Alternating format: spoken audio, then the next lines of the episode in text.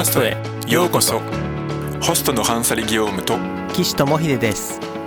このポッドキャストではフランス人と日本人経営者と個人事業主組織の力と個人の柔軟性それぞれの異なる視点から日本のゲーム業界や経営環境について議論していきます。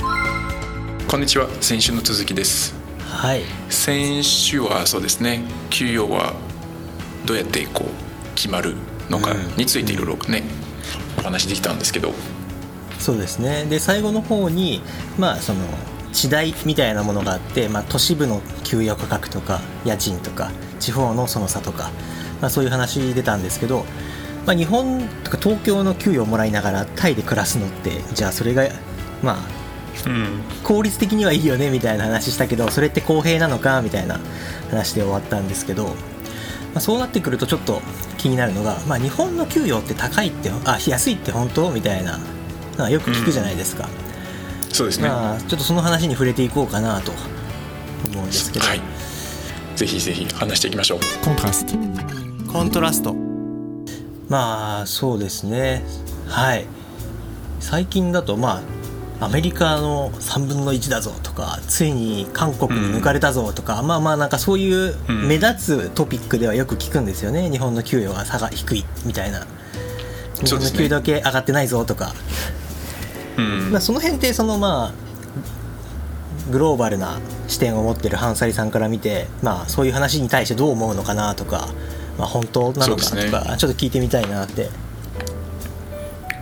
かりましたうん。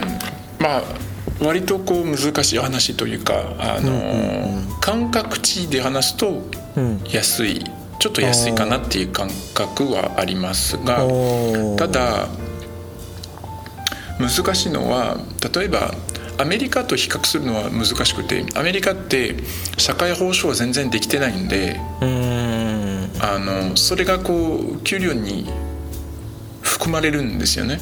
うんうんうんうんあのーまあ、さっき話したみたいにこうカリフォルまあ、シリコンバレーとかに、あのーいたらこう年収2,000万とかでも全然あの生活できないぐらいのレベルになってるので、うん。あの家賃が高かったりとか医療お金かかったりとか、あのー学校とかもお金かかる、うん。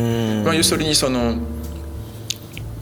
あまりこう社会えーがこう支えてくれてないというか、っていうところがあるのでそれをこうやっぱこうベネフィットの中に入れていかなきゃいけないので、うん。給料に反映されるんですね。なるほど。まあ、なのでその例えばあのそうですね。だから、まあ、だからシリコンバレーとかで2,000万もらうのと東京で1,000万もらうのとどっちが、あの豊かなのかなんですよね。そうですよね。でおそらく東京の1,000万の方が豊かなんですよ。あー。なるほど。金額だけじゃ測れないものがあるってことですね。金額だけじゃ測れないんですね。だからその土地うん。あのの価値っていうところ、まあ、そのコストっていうところもあるし社会保障っていう問題もあるし、えーあとはそうですね買い物をした時のそのコストだったりとか。物価が全然違いますからねそう物価が全然違うので、で結構すごいこう東京高いっていうイメージがあるんですけど、実はこうパリとかロンドンとかニューヨークに比べれば全然東京安いんですよ。物価が。全体的に物価が安いんですよ。家賃も安いし、あのお店とか行っても全然安いんですよ。うーん。半分ぐらいなんですよね。そうなんですよね。そうそれも結構お話に上がりますよね、まあ、ビッグマックも安いしみたいな。あそうそうそうそうそう。だからビッグマックインデックスっていうのあるじゃないですか。そうそうそうそう。ビッグマック指指数みたいなのがあって 東京って割とこう安いんですよ、そうですね。そう考えるとなまあうん、給与も安いけど物価も安い。で物価が安いっていうことがいいことなのかどうかみたいなところもありますよね困らないんであればうん物価が安いのはいいことなんですけど、あのその、あ悪循環でなければですけどね。うん。一時期みたいなデフレスパイラルみたいな。そうそうそうそうそう。でまああとはそうですね。日本ってインフレがほぼない。インフレーションっていうのがほぼないのでね。あの物価が上がらないんですけど、うん。あのアメリカとかって結構やっぱこう毎年毎年平均しても3%か4%とかはインフレが常に続くので、なのでこう自動的にこう物価が毎年こう3%か4%上がる上がるんですね。でそれに合わせてこう賃金とかもあのそれぐらいをあの上げていかないとどんどんこう生活しづらくなっていくので。でそうなっていくとまあ本当はどうなるかっていうとそのなんですかねそのお金自体の価値っていうものが少なくなっていくんです。まあそれインフレーションまあの定義なんですけど。でも問題はそのその国のインフレーションとあの外為ってたまにこう連動してないんですよね。そうですね。うん。たまに連動はしてないんですけど、まあ、最近多分連動はしてると思うのでだから今あの1ドルって140円以上ですね。そうで144すね円ですけどあのだからすごいこう高く感じちゃうんですよね。うん。うんうんでも多分本来であれば逆だと思うんですけどね。本来であれば。ほう。うん。だって例えば2010年にあの1000万で生活をしていてその2020年10年後に同じ生活をするのに1500万がかかるってなった時にうん。要するにそうお金っていうのがまあ何パーセントだろう33%かな？うん。うん。の価値を失ってるわけですよね。まあそうですね。インフレってそういうことですよね。そういうことですよね。でもし円が全く変わらないのであればうん。1000万がまだ1000万のままなんでそうすると外為で考えるときに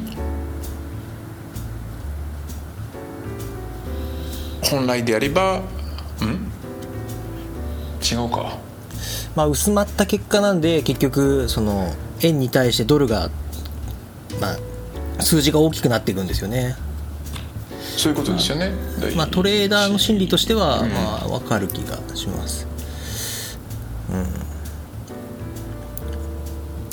ちょっとまあドルが薄まってるってことなんですよねそうですね。そうドルが薄まってるから本来であれば円高にならないといけないんですよ。うんなのに円安になってるっていうんですよね。なのでちょっと今アンバランスになっちゃってるんですけどだから今本当に圧倒的に東京で生活してた方が、あのーい安いというか豊かなんですよ。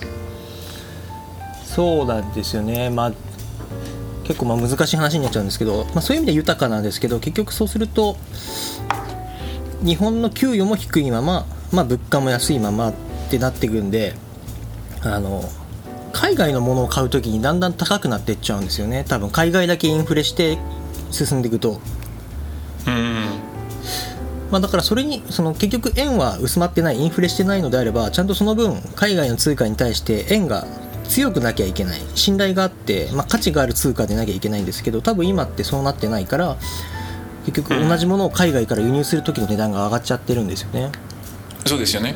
うん。それが結構問題だと思うんですね。だからその、うん。物価がちょっと上がったんですよ実際にあの去年とか。日本には珍しくこうインフレがあったんですけどそのインフレっていうのはほとんど海外からの輸入が原因だったんですよね。うんそうなんですよね。結局海外のインフレに引っ張られちゃっただけであんまりだったら日本の、まあ、円もそうですけど、まあ、日本っていうものの価値がそんなに高められなかったってことですよね。ここの数年間。そうです。まあうんそうですね。まあなのでそのいろんなすごい複雑な側面が あるんですけどね。まあうん。一つはじゃあ例えば日本の給料が安い理由の一つとしては、あのーまあ外為っていうところはあるんですけど、えーなのでその比較するときにあのやっぱどうしてもこうドルに変換するわけですね。ドルに変換した時にすごい安く感じちゃうんですよ。うんうんド海外でもらっててる給料はい。ドルドルはインフレしてるるから。あそうそうそうそうそう。うん。だからそれで比較するとああの例えばアメリカ人からしたらこうじゃあ日本の給料は1000万だとじゃあドルに変換しようとするとこうえ6万ドルとかいやそんなんやっていけないでしょって思っちゃうんですよ。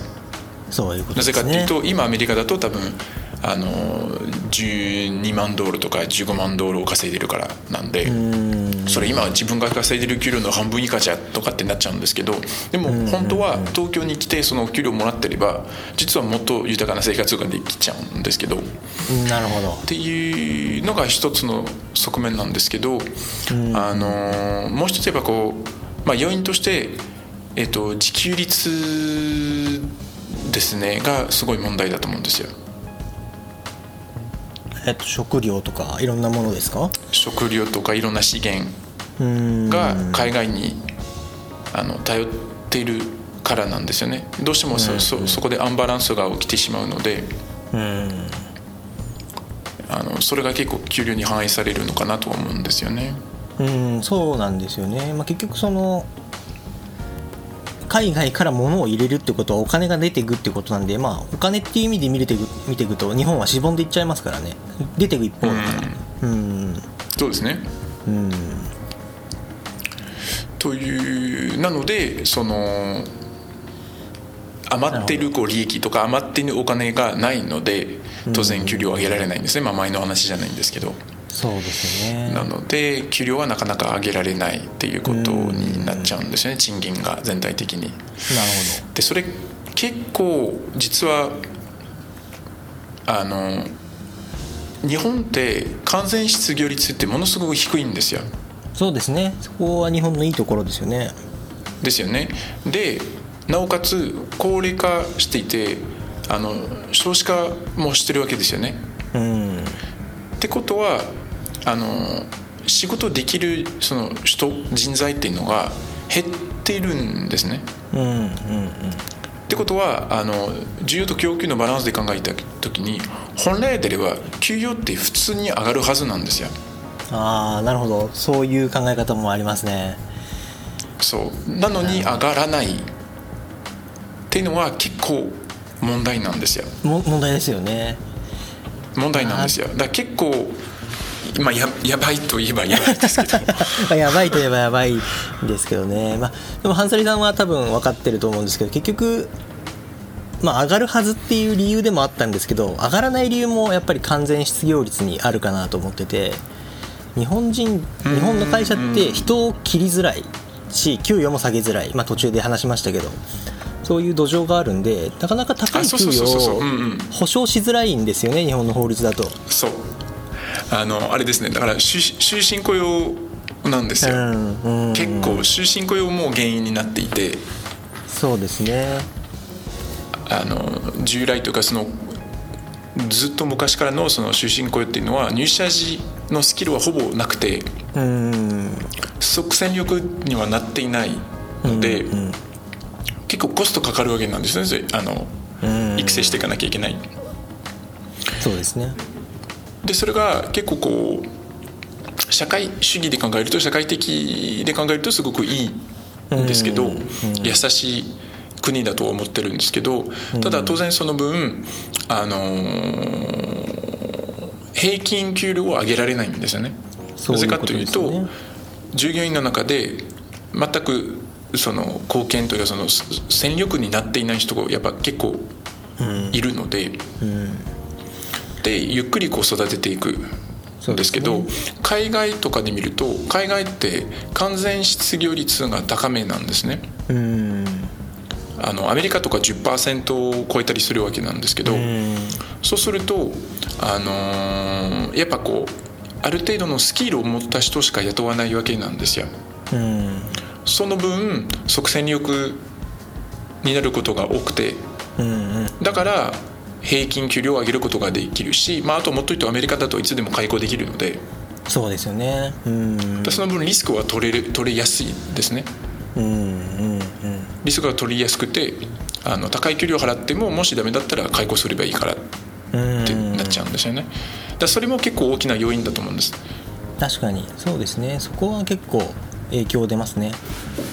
なるほど、なんか分かってきた気がしますねなんか全体で言うとそんなに安いわけではないがやっぱりその失業率との関係で見ると、まあ、若干そういう保証されてる分金額がちょっと低めに設定されてる面は多少あるよねっていうありますね。話とだからリスクリターンの話またですね、うん。そうですねリスクリターンのバランスの関係で、まあ、給与だけ見ると低めに見えてることがあるかもっていう話と、まあ、社会保障に払ってる分もあるかもっていう話と、まあ、海外アメリカとかだと、まあ、インフレしてるから額面だけ見てると比べると、まあ、この10年とかでアメリカだけは伸びてるように見えたりするけど生活的にはそんなに差がないよみたいな感じで、まあ、騒いでるほど日本の給与が低いわけではないって感じですかね。わけではないんです。ただ僕は心配してるのはそれは持続できるかどうかなんです。今は豊かなんですけどうんうんうん。例えば10年後とかは、本当に物価が上がらないのかなと思うんですね。急激に上がる日が来ちゃうんじゃないのかってことですか？そうなんです、まあ、あるいは少しずつ少しずつ自給率が低いのでやっぱどうしてもしくあの少しずつ物価が上がってだけど賃金が上がらないのでその豊かさがどんどんこううん。あの悪くなっていく、そうですね。まあ、そうなった場合はおそらく給料は上がるとは思うんですけど。うん。でもじゃあ給料を上げるための資源があるかというとないかもしれないっていうところがすごくこう懸念のポイントなんですよね。そうなんですよね、まあ、結局その GDP をどうやって上げていくかっていう話だと思ってて、まあ、そういう意味だと、まあ、なんかこのエンタメ業界はなんか国土が少ない日本の 貴重な業界の一つなんじゃないのかなとは思うんですけどね。うんエンタメまあそうですねあの面白い話なんですけど、はいはい。あのどんな国を見てもあの GDP の一番の上げ方が何だと思います？なんでしょうね。もうこれは一貫して言えることなんです。なんだろう。見当つかないです。すごい単純なんです。すっごい単純なんです。人人口を増やすことなんです。ああなるなるほど。まあそうですね。掛け算のそうか。そう。人数の方を増やすって話ですね。一人の生産性じゃなくて。まあ確かに。そう。で日本ってこれから人口が減っていくんであとはしかもその経済参加者その仕事をする人なりあの経経済えーに貢献できるような人の数っていうのがどんどん減っていくのでそうするとそのレバレージを上げないか、えーまあそのいやまあ、言えば人口を増やすかレバレージを上げるかかその組み合わせにしていかないと GDP が上がらないんです。だから日本の GDP が多分限界なんですよね。でそうすると GDP が上がらないとどうなるかというと結構大変なことがいろいろ起き始まりますね。結局給与上がらずに物価だけ上がっていくのとあの対国対その他の国とのあの力関係っていうのが弱くなっていくので、うんうん。あの不利なあの取引を知られることになるのと、あの国債の価値とかも下がっていくんですよね。あと円の価値も下がっていくのでうん。それで悪循環になっていくんですよ。うんだから結構実は深刻な話なんですけど。そうですね。いやー。人口はどうやったら増えるのかっていう話と。そうですね。あともう一個思うのが世界全体でいくとそんなことやってるとなんか結局全然サステナブルじゃないですよね。人口を増やすって考え方は個人的にはすごくサステナブルじゃないと思っててまあでもそれチキンレースなんですよね。最初に人口が減った国が不利になっていくんですよハンサレンさんの言う通り。だから人口を増やすのが国策としては一番賢いんですけどでも全部の国がそれやっていくとなんかもう地球って滅ぶなみたいな。そうそうそう。そうなんですよ、ね、だからまあ AI に任せるしかないんじゃないですか？そうなんですよ。だから AI AI に 任せて人口が減っていけばいい世界全体で人口が減っていけばいいんでしょうけどねそうです。まああのまあ AI 的共産主義みたいな感じにしてあの共産主義ってあの一つの側面だけがあの、まあ、どど道徳的に見た時に、はい。えーいいのはあの資源を必要なところに、えー付与するうん。という概念なんですね。あの資本主義って基本的にこうあの限られたところに資本が集まっちゃうっていうところなんです。よだからうん資源が一箇所に集まるっていうところが問題でそれによってすごいいろんな無駄が発生するんですよね。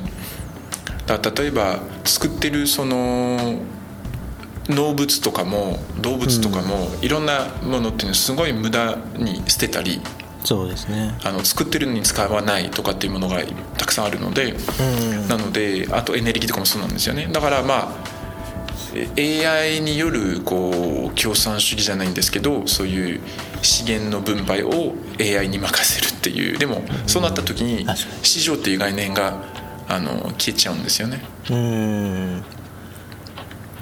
まあなんかそのいい悪いは別としてでも、その仕組みってかつての共産主義の本当の本当の共産主義だとか課題だって言われてた、まあ、共産主義だとみんな頑張んなくなっちゃうよねの頑張らない部分を AI がやってくれるから、まあ、ある種一つの完成した社会にはなりそうですよね。頑張んなくてもなりそうですね。AI がやってくれるんだから、まあ、でもそうなってくるとなんかもはやマトリックスの世界とあんまり変わらなくなってきそうな気もしますね。そうですね。めでもまあ突き詰めていくと、うん、そう資本主義のそのこう、えっと見えざる手のあの原則、まあ、法則っていうのはあの人を競合させればあの結果として物がどんどん安くなっていく。そうそうそう。だから生産性が上がると。うん。で生産性がやっぱそのレバレージなんですね。少ない資源で多くの、あの豊かさを持たせると。いうのが基本的な考え方だったんですけどもしそれが、まあ、競合する意味がなくなるっていうわけなんですよねその共共産主義になると。それによってイノベーションが起きなくなると。でもじゃあ、そのそれが人間のモチベーションの問題であってそれが AI がやってくれるんだったら別に関係ないじゃないですか。そうなんですよ、うん、だからもう AI にとにかくもっと良いその資源の使い方を考えてくれって言って、その競競争っていうものコンペティションというものをなくす。そうすればあ経済という概念がいらなくなるし、まあ、あるいはもう国っていう概念もなくなっていく。そうですね。人類が一つになれるみたいな。ユートピアが生まれると。ー。本当にそう SF ですけどでももう SF とか言ってらんないぐらい、もうなんか人類のね。仕組みって限界に来てるから、まあ、そういうの考え出すタイミングになってますねそうですね。あとはあのなんなんていうんですか気候気候変化っていうかその温暖化とかも。環境。うん。うんそう環境破壊っていうものがもう国でこう限られる話じゃなくてもう人類の問題になっていてうん。だからそこも人類が一つにならないと解決できないことだしだそこが経済とか競争とかコンペティションが絡むとあの動きづらくなるんですよね。そうですね。結局自分の周りしか問題になったりとかね、うん。うん、そうそうそうそうそう。またねこの前の利害関係者の話でよく出てたんですけど、うん。うん。まあ、だいぶだいぶ脱線してしまったんですが まあそそれが理由で日本の給料が安いかもしれないっていう。かもしれない。まあでもそんなに嘆くほどはまだ今のところは安くないからまあ未来に向けてって感じですね。そうですどうなっねていくか、うん楽しみですねと。でじゃあ来週また話したいんですよ。来週は、えー最終回で給与を上げてほしい時のああい話よいよをしたいです。いよいよみんな気になっているやつ。そうですね。お楽しみに。お楽しみに。それではまた来週。また来週